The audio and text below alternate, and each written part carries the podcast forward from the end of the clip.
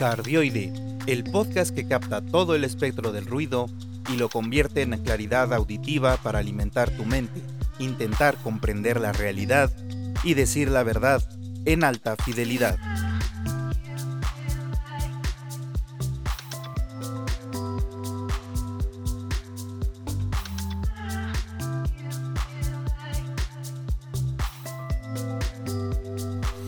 Bienvenidos a este undécimo episodio de Cardioide, el podcast para alimentar tu mente, comprender la realidad y las verdades de la vida. Soy Manuel Alejandro Torres y soy su anfitrión en este espacio que nació para difundir el pensamiento crítico, la racionalidad y la libertad.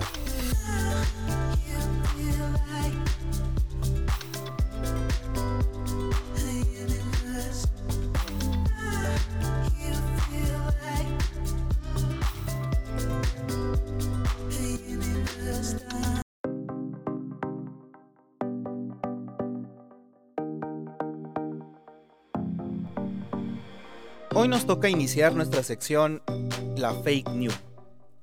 Hoy es inevitable hablar de una de las fake news más recientes de la fuente interminable de fake news que es el gobierno de México.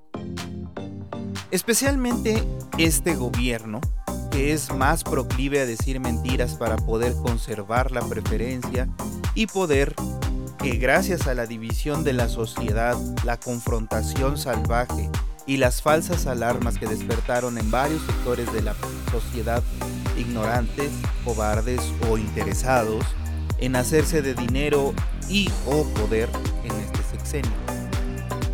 Es así como llegamos a una de las más grandes farsas montadas llamada Dos Bocas. Dos Bocas es una supuesta refinería que se colocó en uno de los lugares más inservibles para este propósito un lugar, además, lleno de manglares naturales que deberían haberse protegido debido a los compromisos de conservación a los que México se ha adherido desde el pasado reciente.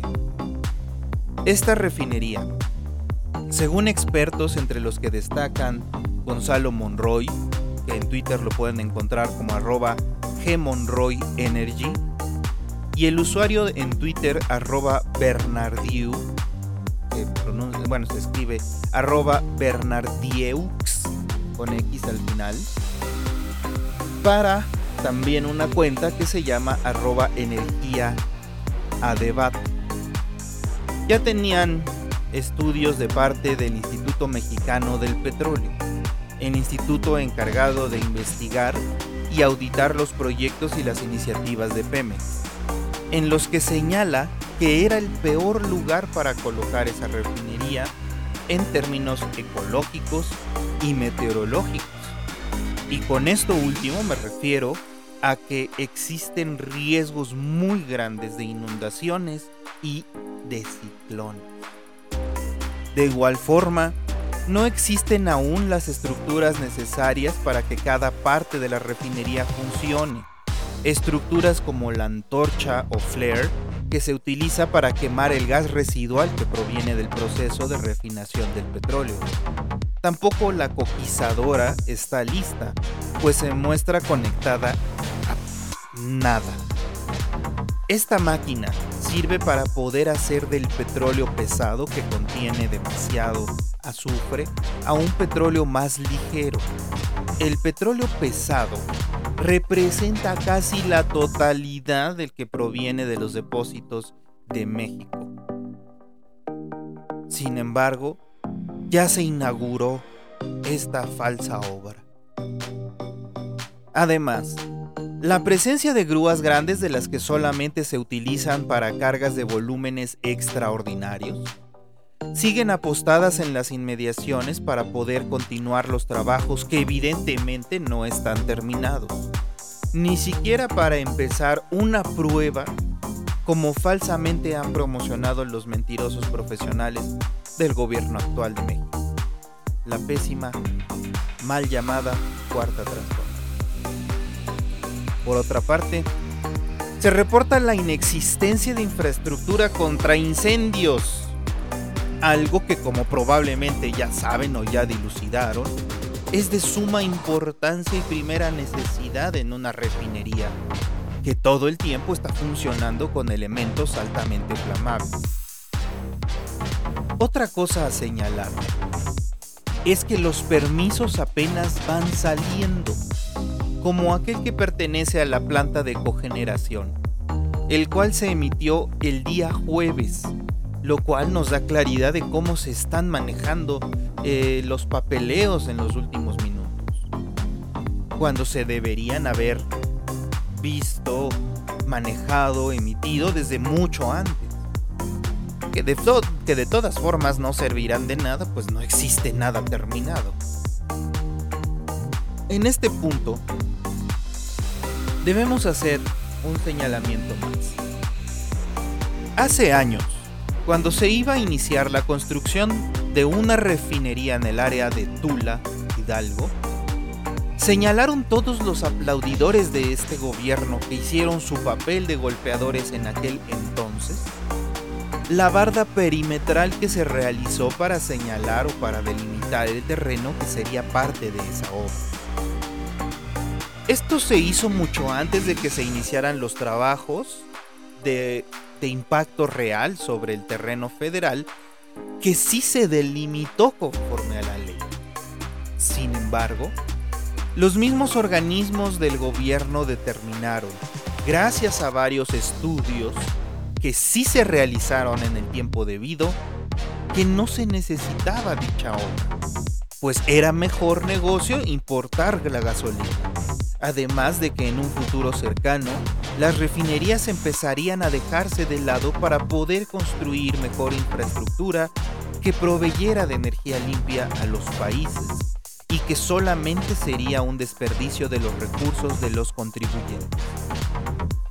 Por esas razones tan válidas basadas en datos y no en caprichos, no se llevó a cabo la refinería de Tula, que tanto reclaman los lobotomizados seguidores del gobierno de la mal llamada Cuarta Transformación. Es decir, estamos presenciando otro montaje mal armado de un gobierno que solamente cuenta con mentiras, engaños y cortinas de humo para continuar engañando ingenuos que siguen creyendo que ese ídolo de barro, mal hecho, mal llamado presidente de México. ¿Acaso ustedes creen que esta maqueta mal hecha de la refinería de dos bocas le dará realmente autosuficiencia energética al país? se han puesto a investigar los datos duros que muestran la cantidad de barriles refinados y que no darán ni de cerca la cantidad necesaria de gasolina consumida en el país. ¿Cuándo despertarán a la realidad?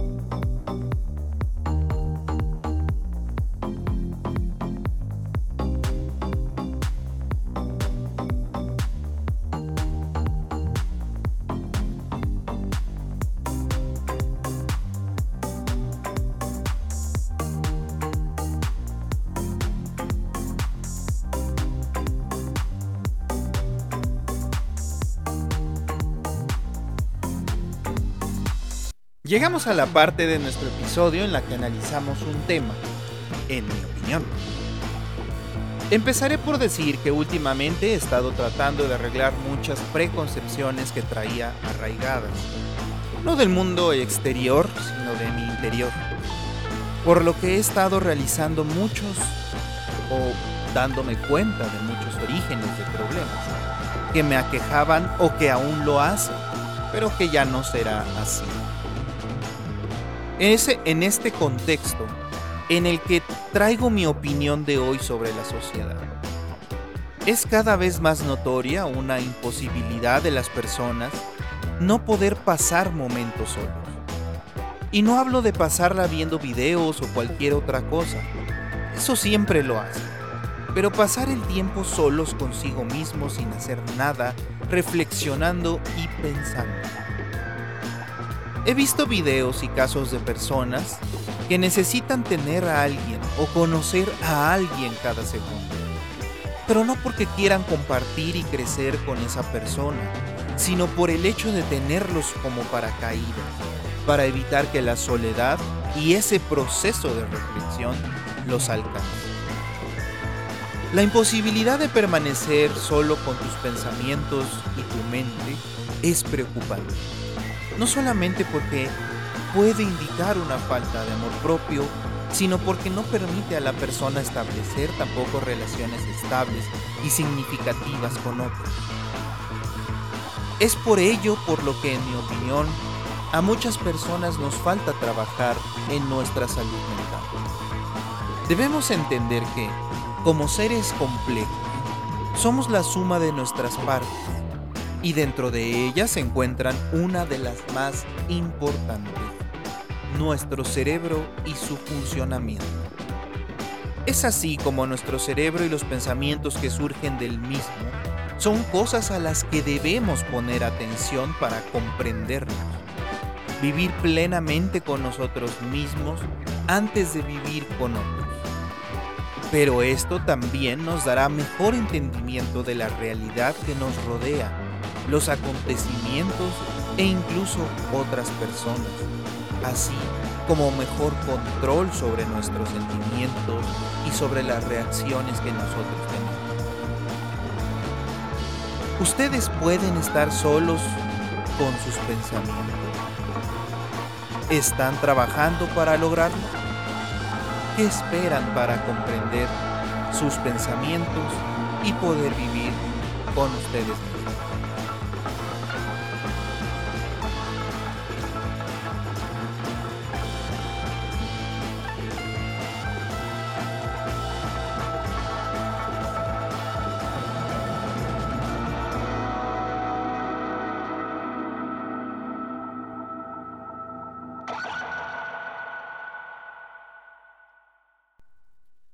Para terminar la emisión del día tenemos nuestra recomendación para disfrutar la vida. Esta vez vengo un poco más reflexivo. Justamente porque, bueno, pues se cumple un hito, se cumple un ciclo de mi vida en el cual, pues bueno, ha, pasado, han pasado muchas cosas, he experimentado muchos situaciones, he aprendido mucho de esas experiencias y me pongo justamente a ver todo lo que he logrado, lo que he pasado, las situaciones difíciles que me han tocado vivir, pero también las situaciones tan alegres que me han tocado vivir. Y solamente vengo en esta ocasión a ustedes con la invitación a que cada momento lo aprovechemos. Esa frase que digo al final de cada episodio, de que lo más seguro es que solamente tengamos una vida, realmente la creo y trato de vivir bajo ella. ¿Por qué? Porque no existe evidencia alguna de que haya algo más.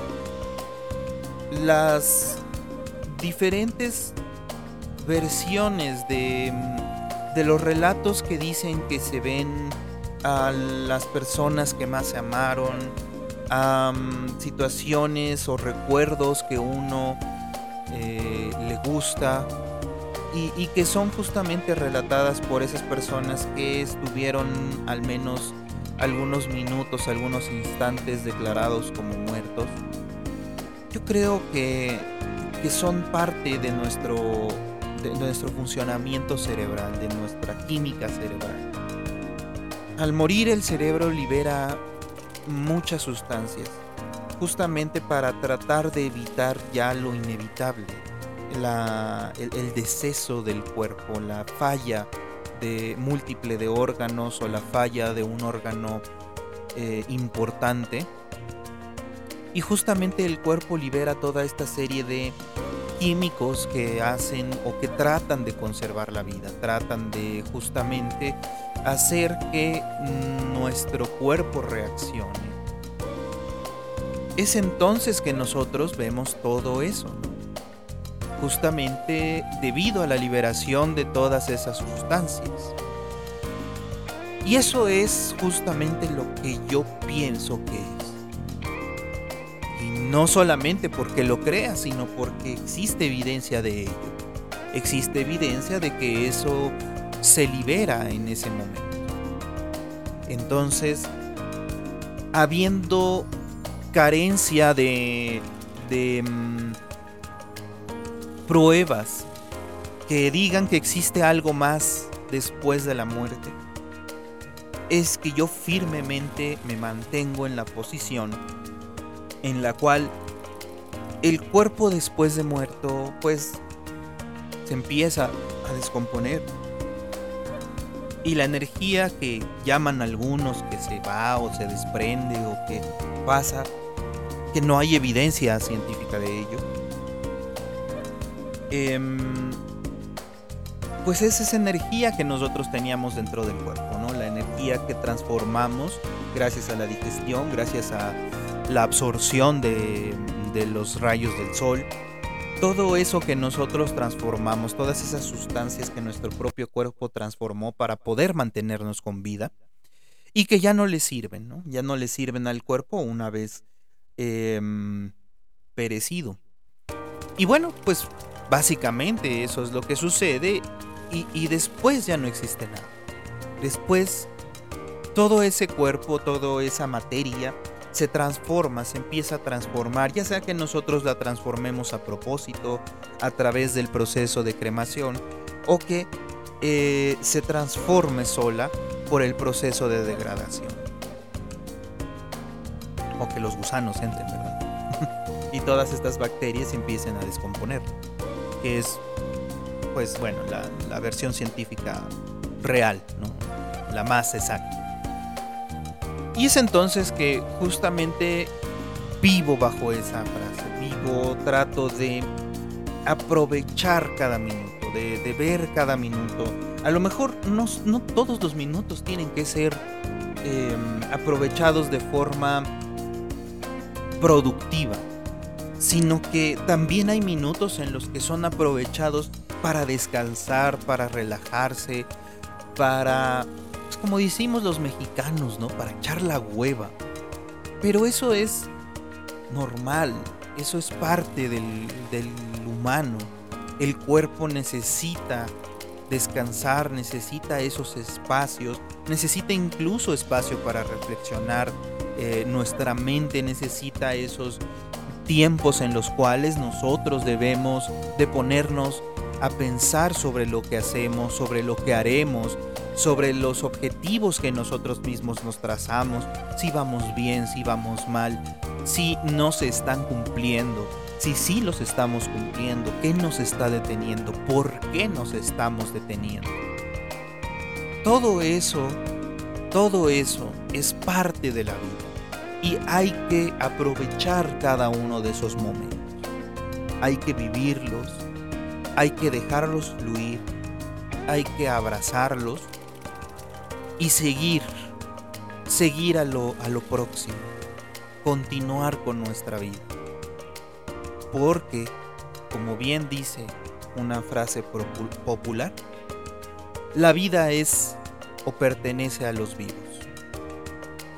Así que los invito a todo mundo a vivir su vida, a vivir cada instante de sus años, cada instante que van pasando un año más en esta bola de tierra, en esta bola eh, flotando en el espacio, eh, para que puedan gozar de cada uno de esos momentos.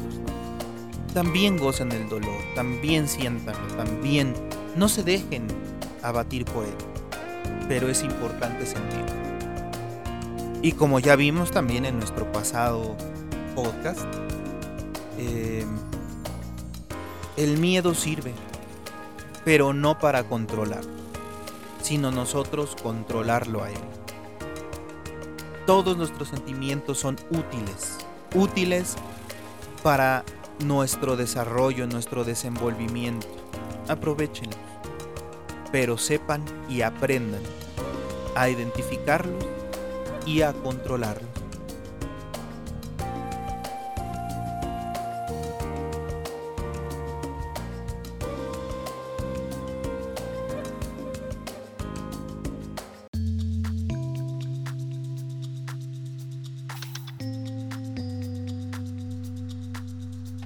Espero que les hayan agradado los temas que tratamos hoy aquí. Y si no les agradaron, usen su criterio para darse cuenta de que pueden escuchar otras cosas en sus valiosos tiempos. Quienes deseen hacer críticas objetivas y fundamentadas son bienvenidos a hacerlas en nuestras redes sociales. Estamos en la plataforma RSS o RSS como Cardioide Podcast. Con este mismo nombre puedes encontrarlo en Spotify, Apple Podcast, Google Podcasts, en Facebook como Cardioide Podcast, en Twitter como arroba Cardioide Podcast sin la última T. También puedes inscribirte al Patreon del canal para tener acceso previo al podcast y que puedas opinar del mismo para ver tus sugerencias y comentarios en la siguiente versión de este. Ahí mismo hay diferentes niveles que tienen, además del acceso previo al episodio, una serie de información como análisis de datos, gráficos y tablas que se use para los episodios, mercancía del canal y objetos impresos en 3D del canal que yo mismo fabrico. E incluso podríamos organizar encuentros y varitas para compartir ideas, opiniones y pasatiempos en un ambiente amistoso y de respeto. Les comunicó desde este lado de la emisión de datos Manuel Alejandro Torres. Los invito a reflexionar lo escuchado aquí y les deseo un excelente fin de semana. Disfruten mucho la vida. Lo más seguro es que solamente tengamos una y que no exista nada más allá. Las acciones aquí y ahora determinan nuestra realidad y nuestro futuro.